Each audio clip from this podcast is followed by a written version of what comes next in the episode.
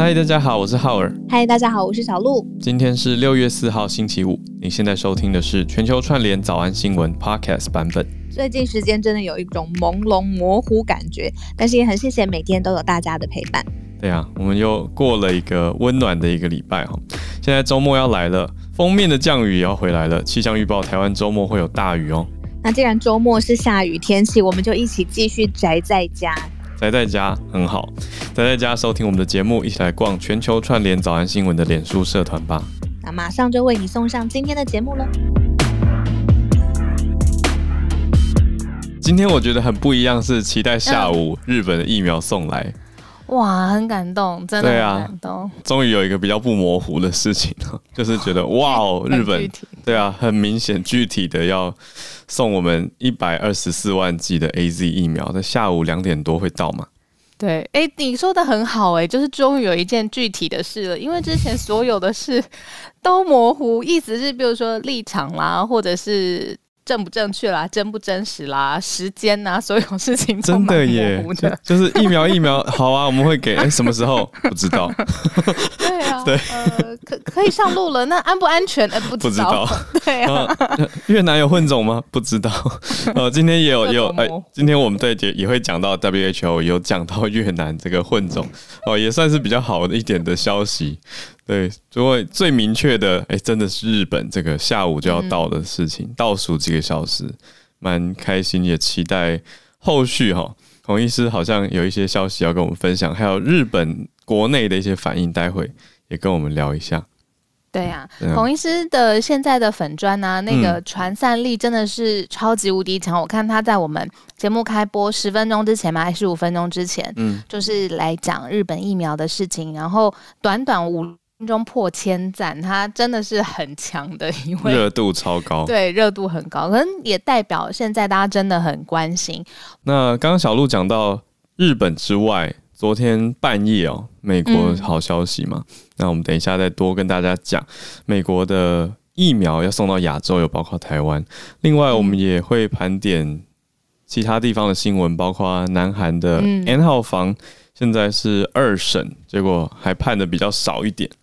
嗯，为什么呢？这是什么过程？那再来是讲到 AI 哦，人工智慧的应用，脸书要用来侦测 hate speech，嗯，言论，而且效能还蛮好的，有逐渐提升，同场加映。昨天第一时间也就有朋友写信到讯息来，呃，跟我说，哇，北京清华里面竟然录取了一个学生，但这个学生是 AI 学生。我也觉得超扯，我有看，到底是为啥呢？要一起做研究，然后还帮他申请学生证，为了什么？待会可以来聊。嗯，再来是今天第四个消息是看到 WHO。排除了在越南的混种病毒。前两天嘛，我们其实也才跟大家报道这一则，就是越南不是漏夜筛五万人，嗯、就是觉得说，哎、欸，是不是有新的混种？疑似是印度跟英国的混种，让大家很担心嘛。不是还讲得很可怕，说空气传播很强哦。孔医师还上来跟大家聊说，哎、欸。呃，澄清说空气溶胶跟空气传播是不一样的概念，我就觉得嗯，嗯，很好的科普给大家。不过今天 WHO 的官员是出来说，那不是新的混种，而是旧的混种。等一下再给大家更多的细节。但最确定的还是下午日本疫苗要抵台这件事情，不模糊，非常具体的一件事，好需要 我，不用观察了，就是。对，不用再什么分析了。哎、欸，可是为什么我有看到一些呃官员比较保守，他可能是说，因为现在台湾的处境比较特殊嘛，嗯，所以一切都要等到呃上飞机真的确切抵达台湾之后，我们再来大肆庆祝。但是大大部分都是至少以日本的媒体来。来说，嗯，都是很确切这件事情了啦。你知道我刚刚心中闪过什么画面吗？什么什么？白俄罗斯？哎呦，不会吧？不会啦，不会吧？飞机不可能，不可能。对呀，不要这样好不好？敲木头，给我们一件确定的事情。对，不过你刚刚讲到说还有人会去分析跟再去追问，的确也有啦。我想到昨天睡前还有看到一则，就是镜传媒他们在讲说，到底这次送来的。AZ 疫苗是哪里生产的？还有它的细节啦，细节说是日本日本产的哦，应该说日本这边代制的，所以说等、嗯、总之说是它的源头这样。对对对，说是好的意思哦。而且他关注到的，其实我觉得倒是可以让大家了解到一个国际上的状况，就是其实在蛮多国家、嗯、AZ 出货的状况有延迟，所以等于这样子的话，这样制造商就违反跟原厂的规定跟合约嘛，所以其实是被罚款的。嗯等于是违约迟交的罚款，在蛮多地方有这样的状况。对，商业合约上需要这样啊，约定的。是是是，嗯，对，所以他们来判定说，哎，日本这次送来的是日本制的。我想说，呃，这样台湾人大家看到是会，当然听起来更安心了。不过回归，我觉得，哎，好像是一个品牌感。那，哦，对，这议题真的很错综复杂。是啦，我刚笑是因为这样。是。哎、欸，我觉得这一阵子啊，嗯、所有公司还有呃员工啊，还有我们乐听大众啊，真的要 就是多多记一下我们身边的新闻媒体工作者，就是这一阵子大家真的是很需要新闻，然后很需要资讯，然后又很多很多事情爆炸嘛，嗯、所以呃，真的是不论是在新闻媒体工作的。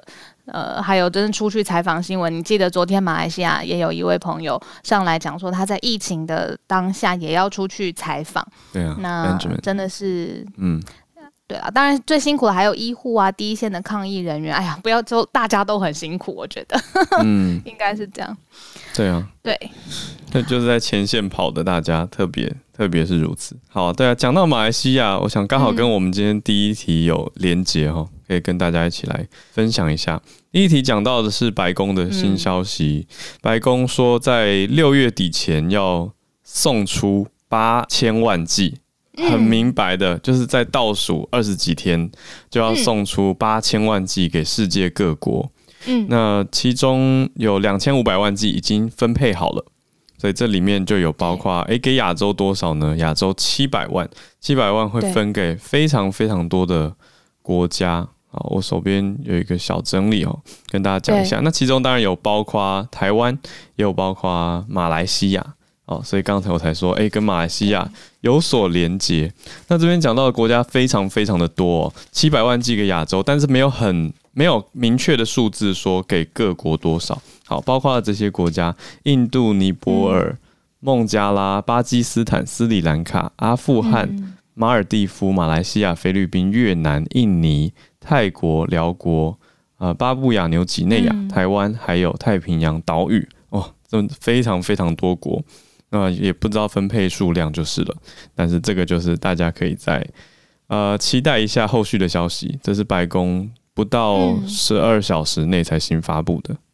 嗯，消息很新很新。嗯，那从国际外交的架构上面来看的话呢，其实呃，大家知道在川普任内的时候，他是很反对，到最后末期，尤其是不信任，就是 WHO 的这种全球的一起呃抗议或者是全球性的国际组织。但是在拜登上任之后呢，这个方向就是转变了嘛。像这一次他们呃这个。要发放疫苗或是赠送疫苗给世界各个不同的地区、各大洲，也是透过重返 WHO 的框架之后呢，才发布了这个全球疫苗分享策略。那除了刚才浩尔说的这些在呃亚洲地区的国家之外，另外六百万呢，也有呃到了中南美洲，然后再个六百万呢会到区域优先国家与伙伴，像是墨西哥啊、加拿大啊、南韩、约旦。呃呃，加萨走廊，我们之前常常提到的等等，嗯、这些疫苗当中的厂牌有包括了 Pfizer、Moderna，还有 J&J 交生。嗯，那所以这个是透过全球的疫苗获取机制 COVAX 来捐赠的，嗯、所以这个也算是他从重返国际组织上面的一项嗯、呃、大的作为，然后也是。美国他之前一直呼吁的，希望大家在最后团结起来，而且他最后会，然后好像有点照顾大家的这种感觉。真的，我在读那个白宫的新闻稿的时候，就觉得、嗯。呃、这篇怎么有一种老大出来发东西的感觉，就很明显啦。而且他用了一个有点酷的形容词，在嗯，在新闻稿的稿头蛮前面的，他就写到说，呃，President Biden promised the U.S. will be arsenal of vaccines for the world，他用的“军火库”这个字，哎，他说美国会成为世界的疫苗军火库 （Arsenal of Vaccines）。嗯，非常的有画面。我觉得这个写手一定一定是经过字斟句酌以后选这样子的用词，而且公诸于世啊。那就是在营营造美国希望给大家的一个观感跟形象了。那比较有意思的是说，六月底前要分享的八千万剂疫苗里面呢，七十五趴是透过 COVAX，二十五趴是直接紧急援助。那还有包括小鹿刚刚讲的，其实里面用词也有玄机，有讲到说给。呃，邻近国家跟盟友，所以刚刚讲到加拿大跟墨西哥，这个很好理解嘛，邻近国家。那盟友里面有听到南韩很明确的被点出来，是对放在盟友里面。哦，这个蛮有意思的。这个南韩的消息我们之前就有讲到了嘛，嗯，而且是 double 会面之后感觉呃状况呃关系跟呃。接下来会展开合作的部分，好像都密切了起来，至少跟之前比较的话。对啊，其中还有一个小点，一个用词是我贴出来以后，我们粉砖这边有人来询问的，因为美国用的分配是用 allocation，对这个词就是 allocate，就有人跑来问我说：“哎，那跟 distribution distribute 有什么差别？”嗯，他因为他想说，哎，中文字面都是分配啊，那在英文的字义也都的确有分配跟分派的意思。那我去稍微辨析了一下，allocate 比较不个人一些，distribute 比较个人。对，比如说电脑 allocate 多少的记忆体资源，嗯，对，是看现场的状况嘛，或者看实际的状况来分布或分配他要给的东西，对吧？对，的确两者非常像啊。可是 allocation 跟个 allocate 比较。不个人一点，比较像是一个系统在做的事情。嗯、那相比之下、嗯、，distribute 比较人为一些。那可是当然这，这这也是这里的 allocation 是美国官方的决定啦，当然是人为决定。嗯、那 distribute 通常用在我们说呃分发礼物啊，或者是呃经销。啊，嗯，对，对经销厂商在哪里布点啊？这种早安英文，很很很重要。有有有，我有感觉到 distribution 的个人决定说他要给哪里、嗯、给多少，这个比较是呃主事者这个主词来决定，是这样，没错。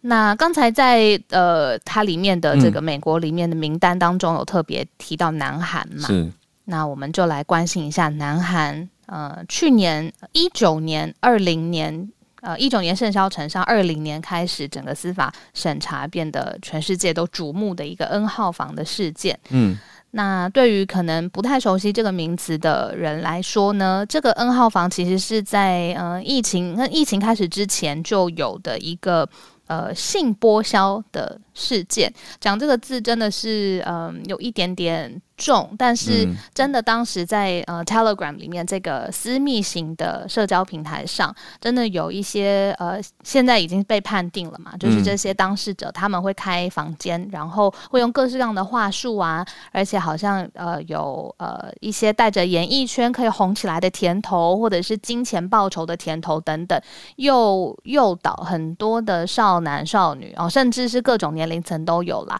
然后在上面拍下自己呃色情。的或者是裸露身体的违反意志的这些呃影片，然后这些影片又再转卖出去，要泄露出去，然后造成了非常大的旋风。嗯、那现在看到有一个专门经营他的房间叫博士房哦，很特别呃的一个主嫌，然后他还有诱骗，真的是未成年的少女，然后到处去拍摄，还有关于他们呃身体上面的影片等等。那高等法院呢也进行了。二审的宣判，这是在首尔的高等法院。嗯，那没想到二审了之后呢，是减刑了，比一审合计的刑期少了三年。嗯啊，但是现在也是判呃判处了四十二年的有期的徒刑。那我里面特别看到，就是说他三十年内需要穿戴电子的脚镣，而且呃不可以在儿童或青少年身心障碍相关的机构任职。嗯，是不可以的。那这个就是现在在首尔高等法院针对这个 N 号房的这个事件开启的第二二审二审的判决。嗯，这个要被骂了，因为一审的时候比较多年、嗯、哦，一审是四十年徒刑加五年的隐匿犯罪收益。对。哦，所以加起来是四十五。可是律师团就上诉啊，律师团就说这样判太重了哦，所以说要希望在二审的时候能够判轻一些。结果二审判出来真的有减少呃总刑期的年份了。那这个少了三年，等于四十五加在一起四十五，可是后来最后二审改判四十二，那就会少三年。那大家就会觉得为什么？要让他可以让他少关，不过后面这些则是跟一审的时候维持一样，就是电子脚镣啊，还有个人情报公开啊，还有禁止在身心障碍机关相关机关任职这些，还有罚呃追款一亿韩元呃大概两百五十七万台币的罚赃款，是追款哦，不是罚款，是把他的赃款追回来，这些命令是不变的。我在想他他大概二十五岁左右。那他关完四十二年以后，可是不知道会不会经历减刑这些的。如果没有经历减刑的话，他关完就七十，对，大概七十岁了。对，七十岁出来，嗯，不知道会不会减刑啦。对，嗯、我我特别一直在就是这一阵子时间呢、啊，很真的很关注，就是为什么嗯，网络上面这么容易会发生，比如说一时之间哈，呃，把钱都给出去，或或把照片给出去，或把影片就给出去了。以南韩来说，像这这个人也很年轻嘛，祖先很年轻，然后他很灵活运用在社交网络上面，不论是话术也好，或是胁迫也好，好像这些未成年的少女，光是记录在案的受害者就呃七十多位，那更何况是不愿意出来公开，或者是根本没有呃被。浮出水面的这些人，所以只是想要提醒大家，尤其在疫情的时候啊，大家会很想要保持连结嘛。网络上的事情真的是特别谨慎一些。嗯，是。好的，再来我们看到网络上的事情谨慎，在脸书上就是网络上，现在终于有一个 AI 要来帮忙侦测仇恨言论了，是吗？因为脸书上其实还蛮常见到 hate speech 的状态，那一般就是大家用手动检举的嘛。大家手动的会去把看到觉得不 OK 的东西会举报，像是在我们的社团里面，我也很谢谢大家哦，都会帮忙检举一些过激的言论，太太激动的言论，那就会跳出来，我就觉得还不错。可是现在呢，新消息是说这个 AI 的主动侦测率提升了，提升到百分之九十七，这个我还蛮期待的。这边先插一下话，嗯、就是谢谢大家帮忙，就是检举社团里面，你如果看到有人进来卖海鲜啊，卖二手电器啊，嗯，卖包包，就是请直接帮我们那个就举报管理员，或者就按下去，然后我们会、嗯、呃尽可能的，我们有空我们就去后台看一下，就是社团里面至少。我我我是非常不喜欢的啦，嗯、就是有很多在网络上面的其他的社团是，比如说有这个卖东西的资讯，对对，但是至少在我们全球串联早安新闻的呃社团上面呢，我不喜欢卖东西。那我之前有在想说这些人到底是谁，后来也有想说这些人可不好是机器的账号，有可能根本不是背后有个谁，嗯，对。那这样这种。背后到底不知道是是不是真实的，或者是以脸书这则新闻来说，是针对仇恨言论的这种内容呢？其实脸书就有一个终极的武器，就是人工智慧的侦测。嗯，那他们尤其是拿来侦测仇恨的言论，呃。那仇恨言论很特别，因为它没有全球的一个定义，说这样子就是符合仇恨言论的，嗯、所以它更需要仰赖机器的语义辨识，机器去学习说你用了这个字这么多，这么激烈，而且在一个立场上面这么明确，呃，带来伤害性、毁灭性。那机器需要学到底怎么样的一个架构，或者是说话的符合。脸书他们认定的仇恨言论嘛，嗯，那呃，这个工作，脸书的工作就是要去分析说各种不同的情境，而且保障所有人有一个表达自由的空间，嗯。啊，所以现在他们认为说，现在呃，这个最大的武器 AI 的人工智慧辨识，其实已经可以主动侦测脸书上面的内容，然后成功率来到百分之九十七点一，嗯。脸书亚太亚太区的内容政策经理，嗯，Content Policy Manager，呃，他叫做甘米。甘米有提到这次特别针对的保护内容有哪些？我觉得蛮有意思的。内容包括种族、国籍、信仰、性别认同，攻击会包含非人的、非人化的言论，比如说把人比喻成动物，或者是有害的刻板印象、贬低性，应该是 derogatory 的翻译哦，贬低性的陈述，还有鼓吹排除或隔离。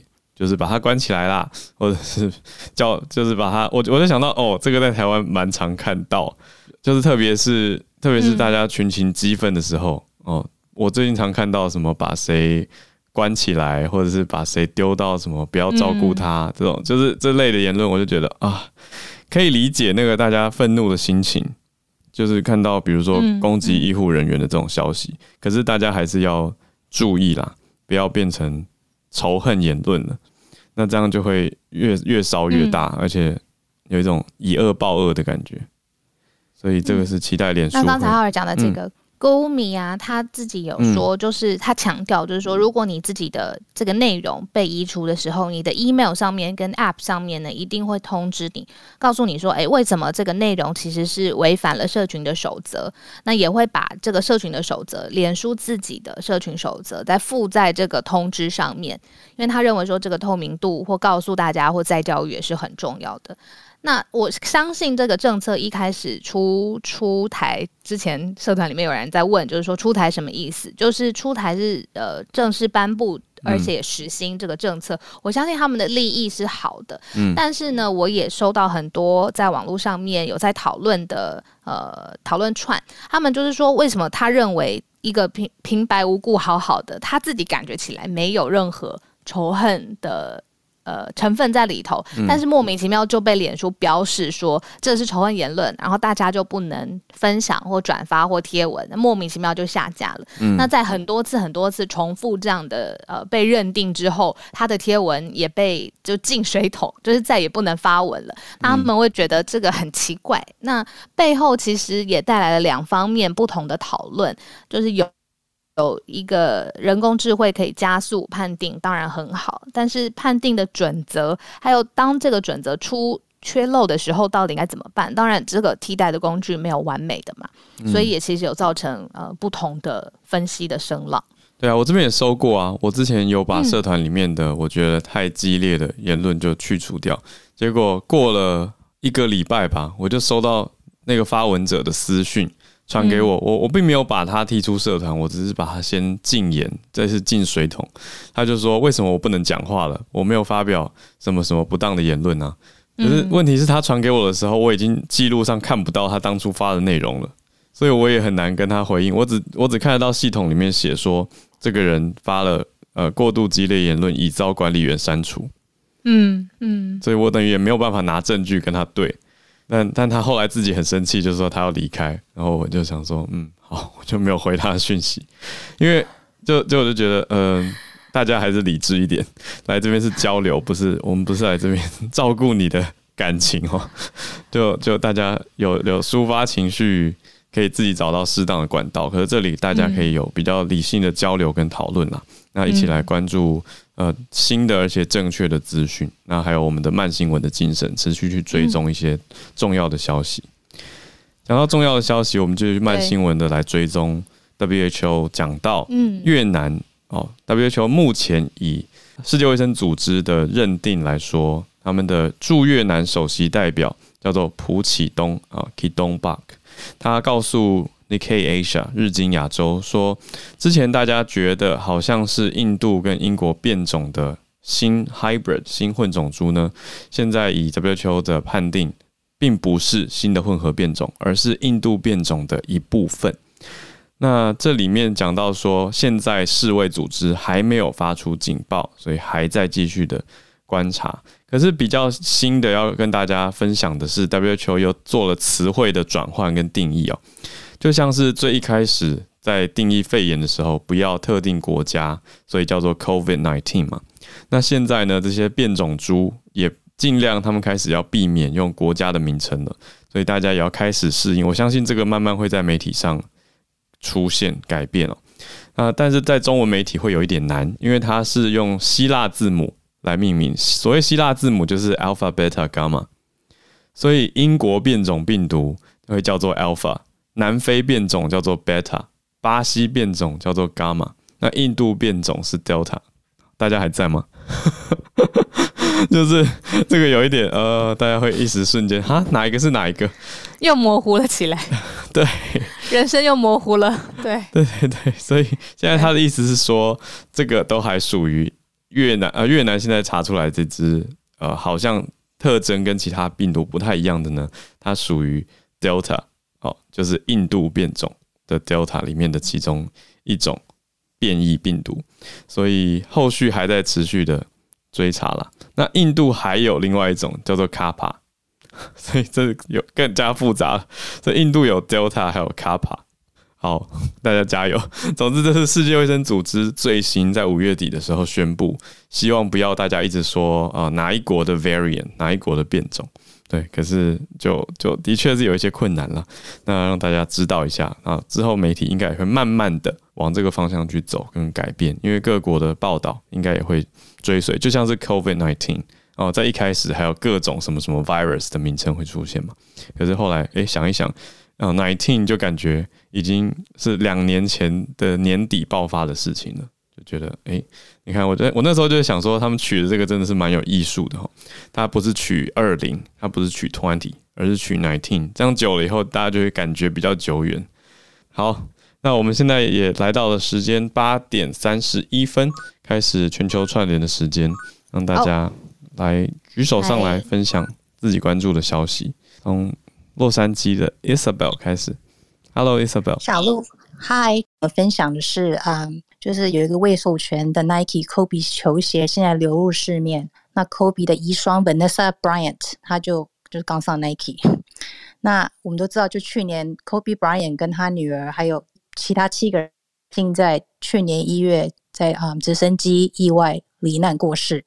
那 Kobe 过世后，他署名 Nike 的球鞋在二手市场价值标，就是原价本来一百八十美金的球鞋。就飙到六千多块。那 Kobe 一双 Vanessa 为了纪念 Kobe 和他女儿 Gigi，就设计了一款 Kobe Nike 鞋子。然后他本来是想要把这个所得捐给 Kobe 名下基金会，就是 Mamba Mambacita Foundation。但在今年四月，Vanessa 决定和 Nike 终止契约关契约关系。Vanessa 一直都希望说，这些 Kobe 的粉丝能够买到 Kobe 球。但 Nike 就一直坚持用饥饿行销，以限量版推出这个鞋款。嗯，因为他们理念不合，所以两方就终止合约关系。但这双未经 Vanessa 授权的鞋款目前流入网络市场，那 Vanessa 就要 Nike 解释说，为什么你 Nike 已经生产这双没有经过授权的鞋，而且这双鞋到底是怎么进入市场的？嗯，那 Vanessa 在后后一直在捍卫他的 legacy 啊，之前他也跟洛杉矶警察局杠上。就是因为有警察把 Kobe 遗体的照片流出，哇！以上，谢谢 Isabel。毕竟 Kobe 是在洛杉矶湖人队效力这么多年，所以他在洛杉矶人的心中应该是很有代表性的人物。所以，嗯，我在想，因此 Isabel 人在洛杉矶也特别关注到 Kobe 的消息哈、嗯。对啊，对，这的确是对、嗯，让大家会觉得说，哇。人已经不在了，可是他的他的精神当然在。可是另外商业上这些球鞋的授权啊等等，还有他的 legacy，刚刚 Isabel 讲到这个词哦、嗯，就是他流传在世世上的名声跟他的这些呃功，嗯、呃，你说名名望也好，好或者是过往的这个印象也好，也是很需要去注意跟捍卫的。好，谢谢，谢谢分享。Hi Charlotte，也在 LA 的 Charlotte。然后本来也是想要带来比较正面的新闻，就是说，为了感谢加州医护人员的辛劳，其实加州那个时候疫情非常严重，然后有非常多医护人员真的也很辛苦，所以有一个呃加州的众议员村土康朗。Al Muratsuchi 也是一个 Japanese American，呃，日裔，yeah, 应该日裔美国人，嗯、对，日裔的美国人。然后他提出一个 AB 六五零的草案哦，他是要给医护人员发给一个叫做 Hero Pay，那他这边翻译是英勇加急嘛、嗯，就是 Hero Pay 就是每个人发一万块，然后分别在呃一月、四月、七月、十月各两千五百块。可是这个整个预算呢要七十亿美元。所以其实虽然是非常暖心，但是也很多人担心财政支出跟这个 这个医药业的这个钱包会破掉。虽然获得很多补助，可是也很多亏损。嗯，对，所以目前这个法案是提出了，不过对，那那个呃，这个议员，这个州议员是讲说，希望能够由联邦政府来支出，然后鼓励这些在第一线的啊、呃、医护人员，那能够得到津贴，然后也让所有的医院的这个嗯、呃、医疗集团可以扣税。嗯，所以目前是目前是这样。稍等，我确定一下他这个意思哦。他这个意思是说联邦来支持加州吗？还是说联邦给全美？对，他希望由联邦政府直接拨给医院，给加州。对，因为加州医院协会其实是有写说，加州各地的医院当时也都是医疗真的是有真的是崩溃了。嗯，那今天在这边没有机会讲，但是我认识的医护人员他们真的很崩溃。嗯，然后那个尸袋来不及装，然后尸体摆在外面就是。就是很可怕，对不对？那疫情期间亏损，其实医院大概达一百四十亿美元。嗯，所以虽然增加七十亿奖金，有可能也会对医院财团造成就是财政上的负担。嗯呀，这个我们就再观察吧。哦，谢谢 Charlotte，这个是新的提案啊，至少议员这边提出了案，那后续过不过，我们就再看看。不过我觉得他精神是非常好的，是一种对于医护的慰问吧，还有鼓励。还有感谢，我觉得里面是很多的情感在里面的一个 hero pay 的英勇加急。谢谢 Charlotte 带来这个提案的消息。英国伦敦的 Grace，Hello，呃，我今天想要分享就是呃，我觉得这个还蛮有纪念意义的，因为今天是六月四号。是六四 天安门嘛？嗯、如果大家还记得这件事情的话，嗯嗯，就是在伦敦有英国的律师呢领领军，从今天连续四天会对于新疆维吾尔族的种族灭绝的这个问题呢，呃，举办算是听证会。可是这个不是政府支持的，算是民间发起的，然后由八个人组成的，算是呃。专专家团嘛，我我不太清楚那个中文要怎么讲。那他就是有有特别排除了，就是呃有一些专家，例如说是律师啊，还有就是可能一些名人，然后想要就是比较以比较客观的角度来观察，就是再来来听，就是大概有三十个证人会说他的故事。那我觉得这是算是呃这一年来就是听一些新疆的新闻当中，算是比较。比较比较公正的机会，让那些维维吾尔族有机会可以说自己真正发生的事情。那如果有机有有有兴趣的朋友，可以就是追踪一下这个听证会。在哪里举办？在英国吗？对，在伦敦。从就是应该算今天开始嘛。那是由什么什么单位对什么单位举办听证会？因为这个举办的这个律师 Jeffrey Nice 呢，他应该之前有，应该算是有举办过类似的那种关于人权方面的的那种案件，嗯，所以他算是比较威望的。嗯、那是由他他们跟一些就是可能维吾尔族的那个团体，嗯，就是他们那些组织一起合作的。哦，等于是一个公共的听证会，让大家可以听到不同方的消息。跟不同方的陈述。对，那我其实刚才有就是上网查了一下，呃，好像有一个网站叫 Freedom Freedom 的那个网站，它上面就有写出就是听证会的时间。嗯，可是我看不太就是细节，它有没有像 YouTube 可以直播啊什么之类的？哦、我我我我有点怀疑是不是只有那八个人听得到，因为毕竟可能有点会不会会不会之后会不会被追杀之类，我是不是？哦，所以 可。这我个人猜测啦，嗯、那对我觉得这方面，因为我我有点兴趣，所以就是我觉得大家有机会可以看一下。好啊，请再帮我们追一下，如果可以公开的话，就可以发到全球串联早安新闻的社团。嗯、如果它是一个 public hearing，我觉得很值得大家去听听看现身说法。因为就是可能一个我要我要就是过七八个小时，我才可以知道有什么新消息。嗯、要等白天，对，要等白天，对，没问题。谢谢 Grace 在六四的这一天来分享这个消息。好，反正我们社团二十四小时就都是营业时间，都是开，都欢迎大家。好，那先继续连线到回到台湾这边来，一粒百优姐姐姐，今天要分享一个比较快乐的文，就是关于日本在台协会的一篇 po 文。嗯。嗯，因为昨天突然间看到疫苗即将要来到台湾的消息，我相信大家应该跟我一样都非常的开心。然后我在看日本在台协会的这篇发文当中，有一段特别的有趣，他说淘汰。跟炭治郎在长期与魔鬼搏斗的辛苦日子里头，嗯，脑海当中也曾经闪过，哎、欸，我们要不要干脆加入魔鬼联盟，比较不会这么累的念头。但即便如此，他们仍然努力抵抗诱惑，咬紧牙关坚持到底。那其实我觉得这一段他其实意有所指，就是日本在捐给我们疫苗过程当中，可能曾经有过魔鬼联盟诱惑他们，但他们仍然坚持了下去，要。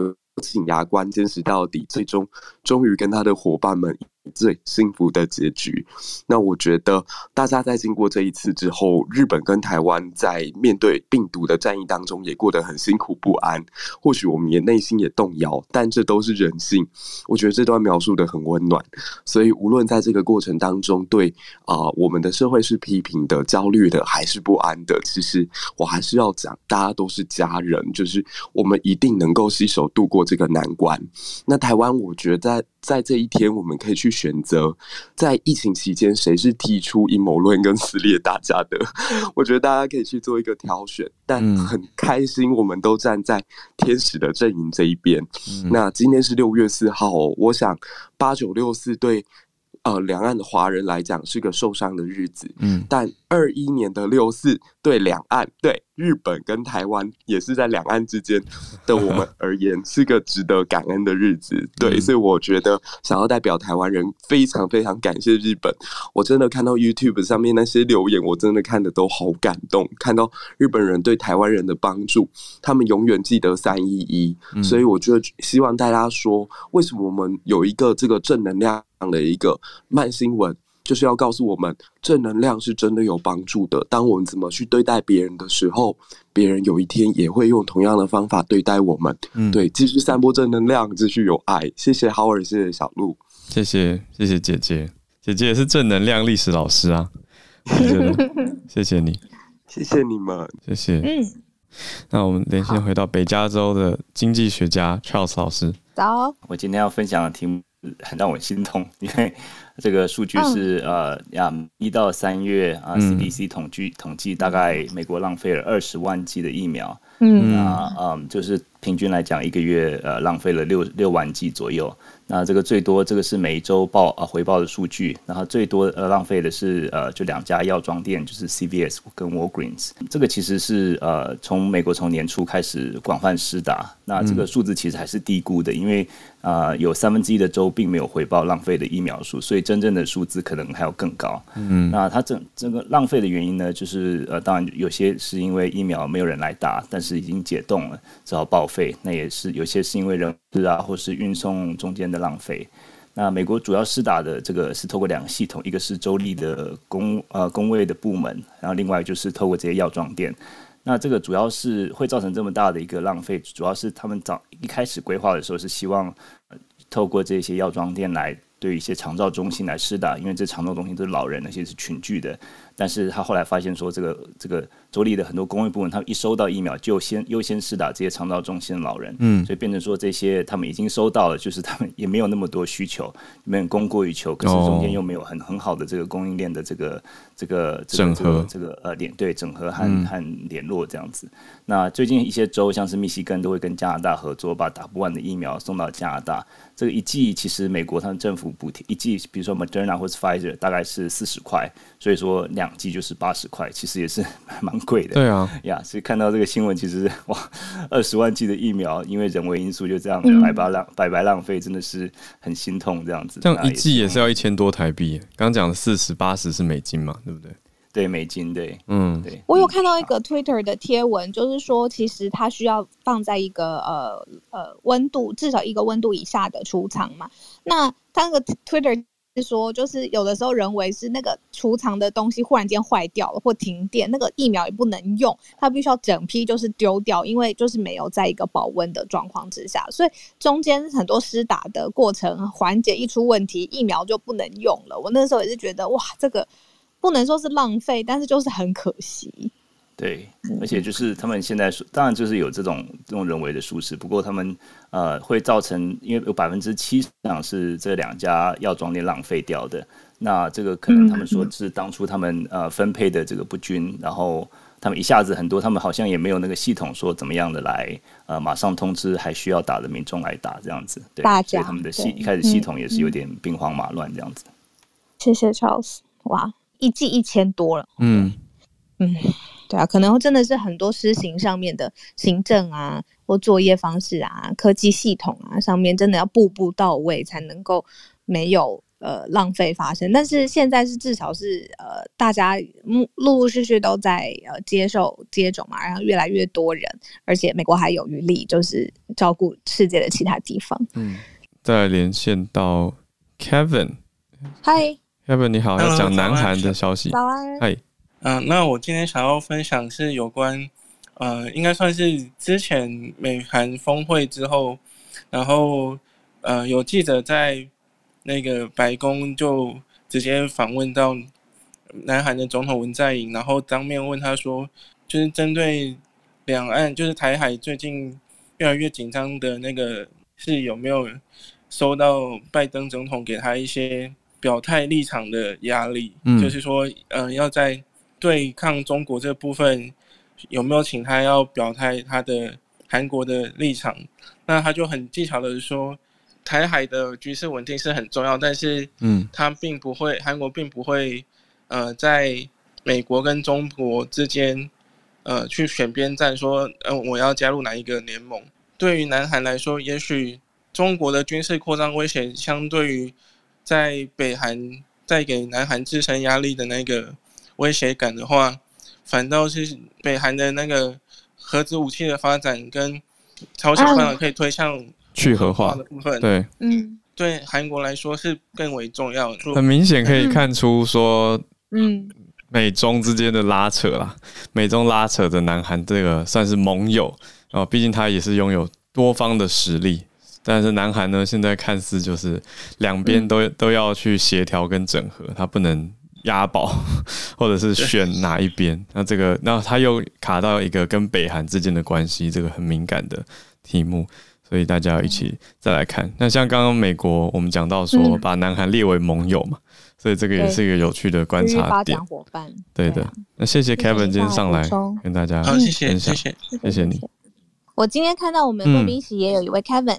另外一位 Kevin，他把他的大头贴呢就改成这个疫苗到货到了，然后就是放上就是日本的首相嘛，嗯，然后所以我在想这个议题是不是我们就直接请孔医师接续下来来聊一下，疫苗真的要到了，有一点点小小的呃小小紧张，会不会有最后一刻什么变化？但是大部分的心情都是哇，很感谢，不论是政府到民间，好像都很记得。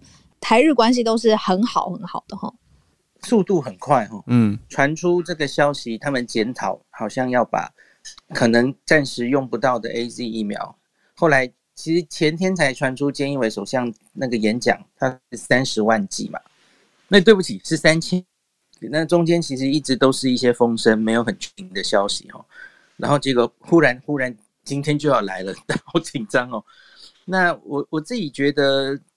昨天比较感动的是哈，因为因为中间有一些秘辛有写出来哈，说最开始放这个，大家记不记得？应该最早是产经新闻跟每日新闻，看到比较熟悉日本媒体的朋友说，产经新闻是蛮亲台湾的哈，所以他放出这个消息不意外。可是每日新闻不是，他说每日新闻其实就是只是关注日本政府本身，他他不会有特别亲台或反中等等，然后。所以两个媒体同时报，其实你就知道这应该是，哎，这个消息还蛮有点放出来，然后，然后他们发现舆论非常非常支持日本政府做这件事。哦，那我昨天看这个雅虎新闻下面的留言，现在已经破三百则，那几乎清一色全部都是，就是很赞成日本政府这样做了。吼，那我有打在我的 bio 里选几个我印象深刻的反应哦。他们就说，疫情期间第一次觉得日本政府做对了，这个有点吐槽。然后说，之前我们大地震的时候，台湾比其他国家都更早提供帮助，这次提供疫苗是应该的。那这决定很棒，但我觉得我们可以提供更多。考虑到台湾人口，至少也要给个五百万剂啊，对吗？对吗？虽然日本进，而且虽然日本进口疫苗也很困难哦，可是有恩就要还。那第一弹先救急，之后再追加。台湾的各位，日本绝对不会对台湾见死不救。三一一时，台湾可不止给这些，回礼应该要更加倍奉还。别的新闻曾经看到这个月内会送，好焦虑哦。六月底，嗯，看到明天就送到，那就安心了。疫苗费用十年前就收到了，这也太可爱了吧！一个一个交换呢，真的就是面临危难的时候彼此帮助，嗯、雪中送炭才是真的好朋友嘛。何况他们自己的碳其实也不一定够多哎、欸，因为有订单跟疫苗什么时候来是一回事啊。日本现在当然疫苗比较加速施打了哦，最近刚破十而已，也是十啊。哦，所以我觉得，当然他们应该也有一些声音是说，诶、欸，你怎么确定后面的疫苗一定会 稳定到货等等的声音啊？哈、嗯，再补充一点哈，因为我看到有一篇在报，那今天早上应该是朝日新闻，嗯，特别有报说，除了今天就会抵达的一百二十四万，这是他们手上现在的现货，有有看这样说，可是他说之后还会分批有好几次，嗯，这个没有每一。个新闻都写，那可是我有至少两个 消息来源跟我说，其实他们规划的可能是接近一千万集，嗯，而且可能哎、欸，这个这个不太负责任哦，因为报纸没有这样写哦，然后就说也许也是也是会很快，可能是预计八月之前，就是两个月内会陆续到达，那个大家看看，期待一下。对啊，新闻其实就是说之后还会有好几次。意思像我刚刚在讲说，进传媒他们爆出来说是日本制，可是马上又有听友啊，听友他传来给我的日本的新闻，这个看起来是、嗯、我看一下，嗯，从这边看不到来源，但是是日文，里面有提到说又是英国制，所以这个好像嗯，我还没有看到很确切的。对。因为这个我也不敢讲，嗯、因为我听到的也莫衷一是。对，我有听过是熊本厂制的哦，因为他们的确有外国来的，或是来原意，然后来日本这边制的都有，嗯、因为他们总共订了一亿两千万嘛。嗯，那可是日本到底现在现货是多少？然后它是来源如何？现在不确定。他下午到了，应该会比较清楚。嗯，就看他到底是哪一个厂制的。嗯。然后最最后澄清一件事哈，因为有一些声音在说，哎，这是日本不要的，然后送来给我们做人情，然后其实他们不敢打，有有这样的声音嘛哈？那我自己是觉得哈，AZ 是已经在英国哦，英国的国产疫苗嘛哈，嗯，在英国大量施打，他们是 AZ 打的比辉瑞多，然后大家已经很清楚的看到，英国已经。他们流行的也是英国变种病毒，然后很有效的把这个疫情控制下来，大家都看得到。嗯，那所以这是经过验证的有效性的 AZ 疫苗，然后它的副作用其实我们观察到现在也讲了很多了嘛，吼，那个 TTS 的比例，然后它该怎么诊断、怎么处理，其实现在都比较有谱了。那我觉得还有一个争议点是我们昨天提到的那一例，哈，嗯，后续有传出他用这个免疫球蛋白，哈，对。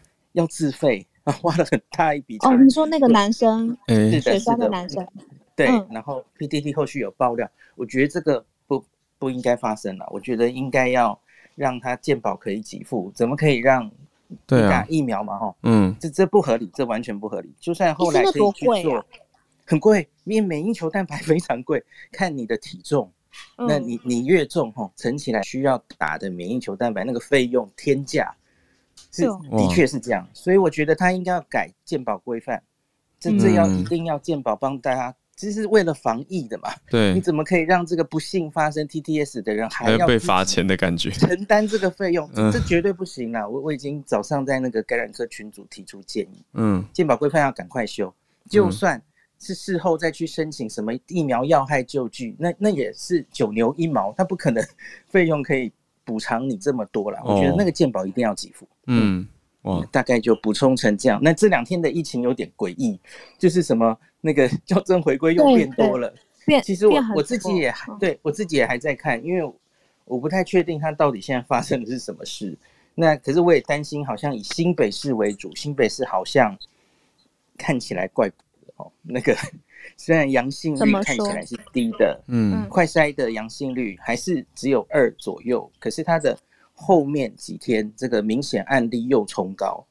那我觉得只从公布的新闻，我看不太出端倪，它到底是感染发生在哪里？嗯，觉得怪怪的。我觉得可能要再看一两天才比较确定，新北到底现在发生什么事情。嗯，大家还是待好待满，不要出门。没错，待在家里，这个重点，努力。对，谢谢医师今天的整理，我觉得很很感动啦，听到这么多。很好的支持的消息，我觉得，但还是正面以对。那也同时一起去整理资讯，还要关注正确的资讯，嗯，不用过度的焦虑担心。嗯，我们连线到德州，Dennis 老师，Hello，Dennis 老师，Hello，大家好，好，大家早，好。我不知道大家有没有昨天有没有看孔医师的节目，有没有跟着在那边擦眼泪哦？我觉得我一边觉得很感恩、很感动，一边又觉得我。搞什么？美国怎么捐那么少哦？就是觉得这个这个相较之下，我们自己在研究这个这种政治行为的时候，就会觉得说，你看日本，他在这这大家都在讲疫苗外交，大家都在讲很现实，可是，在现实里面，好像还是可以看得到一点点情分。这个情分可能跟文化背景有关，但是我们确实是看到，在讨论国际政治角力的时候，日本做出这个动作，当然我们会很理智的去说，他后面可能跟台湾的长期的关系也好，或者他可能在。半导体的合作也罢，但是他在世界各国的选择里面，他真的是动用行动很快速的把一百二十四万，不管大家觉得多还是少，但是他行动是非常快速的。相较于其他国家，我我所在的美国，感觉起来他是虽然是讲了要捐七百万，可是他是就说呃要透过 COVAX 啊，然后七百万还要分给很多很多的国家。对，我们确实每个国家拿到的数量还不确定，嗯，所以相较之下就觉得说，哎，好像这个两个国家对于台湾的这个情分。好像有一点点落差，那我们非常的感谢，我都是抱持的感谢，但是在此同时，我觉得后续可以有，也可以继续观察哦，我们台湾跟日本、美国的关系。今天其实有两件新闻想跟大家分享，第一个是美国拜登今天在美国时间星期四用行政命令延续了川普时代的这个行政命令，禁止了。呃，中国五十五十九家公司，呃，美国禁止美国公司投资中国五十九家的公司，这五十九家的公司呢，都跟国安相关的，那当然就包括了众所瞩目的华为啦、中芯半导体，还有中国的三大通讯器啊通讯公司，都是在这一次的禁令当中的。这个为什么会引引人关注呢？是因为当然我们知道美中之间的竞争它是很强烈的，现在看起来拜登是越来越强悍。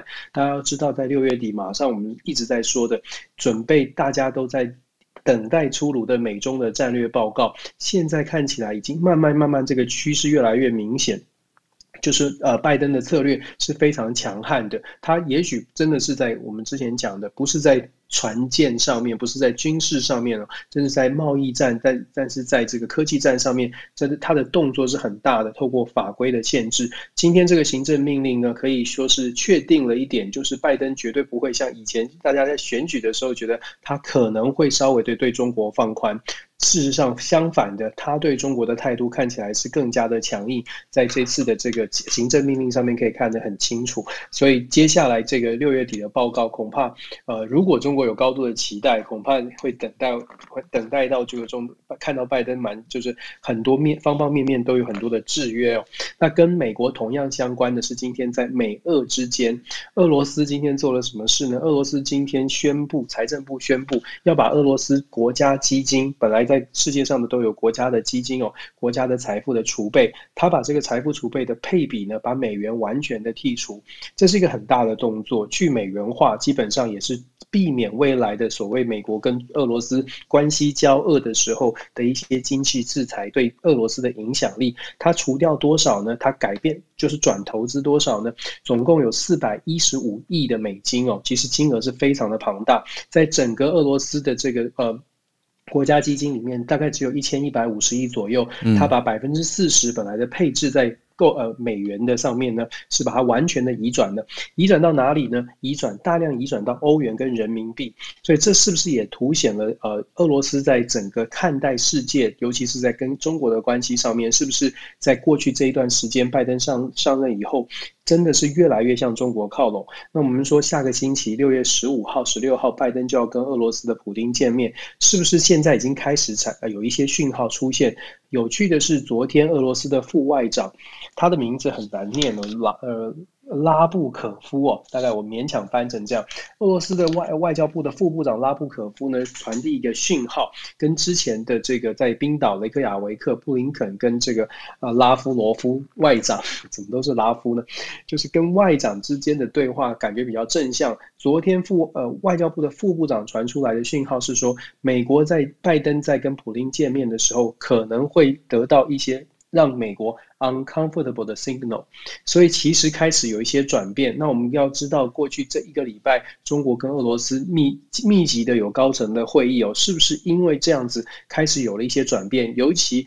俄罗斯在上个星期之不久之前，我们有谈到白俄罗斯的事件呢。我们在说白俄罗斯到底会被俄罗俄罗呃俄罗斯轻轻的打个屁股呢，还是说会公开公开的，就是拥抱，然后拥抱他的小弟哦？现在看起来，俄罗斯的官方媒体释出的讯号是，普丁跟白俄罗斯的卢卡申科在游艇上面共进午餐，非常的愉快。所以种种的迹象，是不是在过去这一两一两个礼拜开始有一些转变？六月十五号、十六号，本来美国有高度的期待，觉得。球在俄罗斯这一边，美国说球在俄罗斯这一边。如果美如果俄罗斯想要跟美国好好的还好好的合作，事实上美国是愿意的。可是这真的是短期之内这一两一两周种种种种的讯号，再加上昨天的呃这两天的这个骇客呃这个这个骚扰了美国的肉品最大的肉品公司哦，真的让俄美俄之间的对话现在看起来。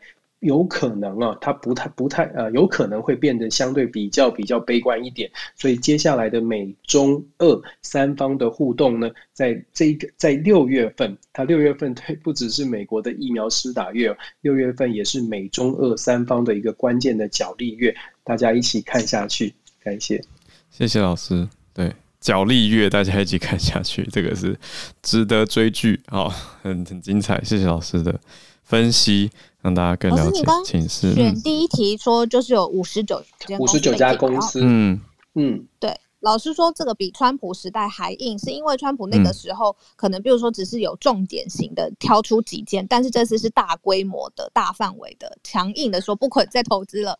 是这样子吗？对，从川普时代其实就有宣布，就有把这些都放在了名单上面。但是因为川普时代它是在最后期公布的嘛，所以川普时代的时候呢，虽然、嗯、虽然一样是把它列在名单上面，但是大家知道川普可能是呃，我应该这样说，大家可能会觉得川普他是作作秀性质比较高，嗯，而且预期的是拜登可能会在包括了是这个呃禁止跟投资中国公司。以及所谓的关税上面会做一些调整，可是如果说拜登不只是延续，而且是很明确的说，呃，自己公开讲哦，这些公司都跟美国的国安有关，因为这些公司都牵扯到了高科技哦。如果拜登是这样定调的话，我个人觉得接下来在关税上面可能也是非常的强硬，也不会是像。中国方面，或者是本来很多人预期的，拜登会稍微的放软，嗯，所以我觉得现在的美中关系基本上已经到了要摊牌的时刻，已经快要定掉了。现在是越来越，嗯，我个人的看法是越来越清晰。对，嗯嗯嗯，谢谢老师。有记得那个川普最后在呃快要交交接的时候嘛，就打选战的时候有讲，比如说抖音啊，或者是呃中，嗯，呃。呃，在美方的 WeChat 啊，其实可能各方面他都有进嘛，行政命令好像签了，然后有打官司，最后就不了了之。然后现在老师的意思就是说，拜登的立场是更加的清晰明确。谢谢老师，谢谢你今天的收听。如果想知道更多全球串联的新闻，都欢迎加入 Facebook 社团全球串联早安新闻。有任何想法呢，也欢迎透过不同的管道留言给我们。全球串联是因为有你们才有价值跟团结的力量。那这样子团结的力量也是因为有很多人的认同，所以更扎实。嗯，如果愿意的话，请帮忙我们一起把节目分享给更多朋友吧。期待我们未来每一次串联。我们下周见。